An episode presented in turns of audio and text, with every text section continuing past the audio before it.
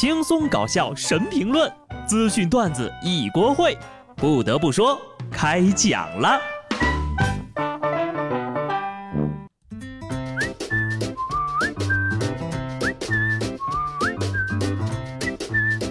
Hello，听众朋友们，大家好，这里是有趣的。不得不说，我是机智的小布。我是真不明白了，生物钟这东西吧，工作日的时候死活起不来床，休息的时候，好家伙，醒得比闹钟还早呢。今天要开工了，早上我醒来的第一件事情就是想再睡一觉。其实这个假期呢，我本来打算整点工作，在家加个班啊，但是呢，等真的在家了，笑死，根本就不想干。放假最不缺的是什么？景区里的人、高速上的车，还有突如其来的工作。五月一号，河南开封清明上河园景区，一位女子穿着汉服，抱着电脑，一边看景一边低头码字。原来呀，她是在处理工作。她的男朋友说了啊，是有假期的，这次呢就是想趁着假期出来玩。女孩在面对采访时大呼：“千万别让领导看见我是出去玩的时候干活，会完蛋的。”那你现在上了热搜了，咋整啊？出去玩要加班，还怕老板看到自己没有专心的加班，打工人的故事真是闻者落泪呀。那些在评论里说什么就不能把活儿在家好好弄完再出来玩吗？哼，我们不知道出门带着电脑不好玩吗？啊，工作也做不好吗？我们不知道边走路边打字很危险吗？话说过段时间会不会出现挂脖式笔记本电脑支架呢？作为一个内卷的打工人，我还挺想要一个的。打工人已经很艰难了，骗子们呢手下留情吧。江苏南京的王女士发现网上呢有人发布了自己偶像的负面言论，便想找人把这个帖子给删了。王女士添加了一个网上的黑客，在对方的忽悠下，一共汇了八千块钱。然而帖子并没有被删掉。此时王女士才意识到自己被骗了。警方提醒。网上此类信息基本都是假的，侵犯名誉权可以通过法律途径来解决，千万不要上当呀！饭圈女孩的钱真好赚，只能说王女士不如潜伏了五年的爱斯巴吧主，人家都知道动动脑筋篡位当上吧主来为自家的爱豆平反，而你呢就知道花钱，花八千块钱就为删一个帖子，真是个可恶的有钱人。在这里呢，奉劝各位追星女孩们一句话啊：负面言论这种东西呢，人人都有，就连我都没有例外。如果不属实，时间会证明一切；如果属实的话，那你这种行为又有什么用呢？好像删了网友的言论，这个事实就不存在了一样。继续呢，说回放假，我发现现在是越来越多的打卡景点了。下面说这个呀，不知道你们有没有去卡一卡？湖南长沙天心区坡子街派出所门口呢，就成了网红拍照的打卡地。很多网友呀排队前去拍摄双手抱头蹲在地上的照片。对此，派出所工作人员称确有其事啊，不过呢，他们是允许拍照的。长沙坡子街派出所之所以出名，是因为长沙有一款名叫《守护解放西》的真人秀，而这款真人秀的主创团队呀，就是坡子街派出所设立的工作室，其中包含的经典片段，咱们之前讲过啊。喝酒前我是长沙的，喝了酒长沙是我的啊！就那个大闹警局的醉酒女子。当然了，这个打卡的网友呢，也不是故意炒作，基本上都是看了片的粉丝过来在巷子口呢合理的拍个照，打扰民警办公是不可能的。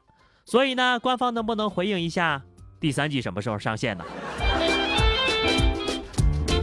其实大多地方派出所的日常呀，都有能够拍成短剧的素材。不信呢，咱听听下面这位的故事。四川自贡一男子来到富顺县公安局交警大队处理车辆违章，结果民警一查就发现没有他出示的这张驾驶证的信息，而且他的驾驶资格显示为注销。经查证，驾驶人未取得机动车驾驶证，他使用的是伪造的机动车驾驶证，最终呢被公安机关处以行政拘留十天、罚款四千的处罚。用假证赶在路上开车就已经够大胆了。还非要拿去派出所炫耀一波，交警本来没想抓你，是你自己送上门的呀。驾驶人大意了，用着用着呀，都以为自个儿的证是真的了。假期出去玩呢，带孩子的家长可要注意了。五月一号，有网友发出了一段视频，一个小男孩呢在电影院散场的时候呀，跑到荧幕面前拿脚踢，造成荧幕损坏。有传闻称呢，小孩子这五脚呢就踢坏了荧幕，家长被影院索赔十八万。二号，影院的工作人员表示，荧幕确实已经损坏了，影响到了正常电影的播放，已到警局备案。只是目前呢，当事人暂未找到，网传家长赔十八万呢，也是个谣言。但是呢，差不多也是这个价儿哈，五脚十八万，一脚三万多。踢第一脚可能是孩子的问题，但是连续踢很多脚，那就是家长的问题了。既然家长不愿意好好教，那就一块来接受社会的毒打吧。十八万给你们一家人上一堂课，还是便宜你们了呀。假期呢，除了出去玩，还有一个事情啊，估计很多人也躲不了，那就是参加婚礼。福建厦门何先生一场特别的婚礼受到了网友的关注。婚礼上，三位伴郎身穿奥特曼的服装上台为新人献上戒指，引起了全场的尖叫。何先生说呀，三位伴郎呢都是相识十多年的好兄弟，虽然举行仪式前就知道了这个环节，但是现场那个场面呢还是非常感动的。婚礼都结束了，还有小朋友呀等着跟奥特曼合影呢。帕瓦特奥特曼。戴拿奥特曼、盖亚奥特曼、高斯奥特曼、赛文奥特曼等一百零八位奥特曼送来祝福。这个婚礼现场一秒变成了漫展，风头呢甚至盖过了新郎新娘。不得不说，就这把岁数呀，敢穿奥特曼的紧身衣是真的需要勇气的。而且啊，就算你有勇气，你的身材也可能并不允许啊。说真的啊，这个假期我还真就没有出去玩。你说在家里好吃好喝的，它不香吗？爱吃是人的本性，会不会吃就考验一个人的智商了。贵州遵义的周女士呢，为了奖励在考试中取得好成绩的孩子，专门的上市场花了二百五十块钱买了十斤小龙虾。因为时间不够了，周女士就想到呀，卖虾的老板说了，可以用洗衣机来洗虾。加上自己在短视频平台上曾经看到过有人用洗衣机清洗小龙虾，于是呢，他就把这个虾扔到了洗衣机里。没想到呀，二十分钟之后打开洗衣机一看，全部被洗成了渣渣。吃呢是没法吃了，搞不好呀还得报废一台洗衣机。不过呢，这位女士并没有慌张，她第一时间拿起手机发了一条朋友圈：“ 摊主为什么收你二百五？那是暗示呀。”人家让你洗，没让你甩干呐。要不你干脆扔点牛肉、大葱什么的进去打个丸子吧。小龙虾太难了，上期节目呢没有逃过肛门，这期节目呢没有逃过洗衣机。希望来生呀不要再被二百五买走了。不会吃小龙虾的可以送给别人做研究啊。武汉某高校的两位老师自掏腰包买了五十斤小龙虾。为学生上生物课解剖实验啊，这个下课之后呢，小龙虾就被食堂的后厨油焖加清蒸，成为了学生们的午餐。老师说了，把学生活动从实验室转到食堂，让学生参与整个过程，学生的参与度和积极性就更高了。是啊，学生做完实验饿了想干饭，老师这就用私房钱给大家安排上了。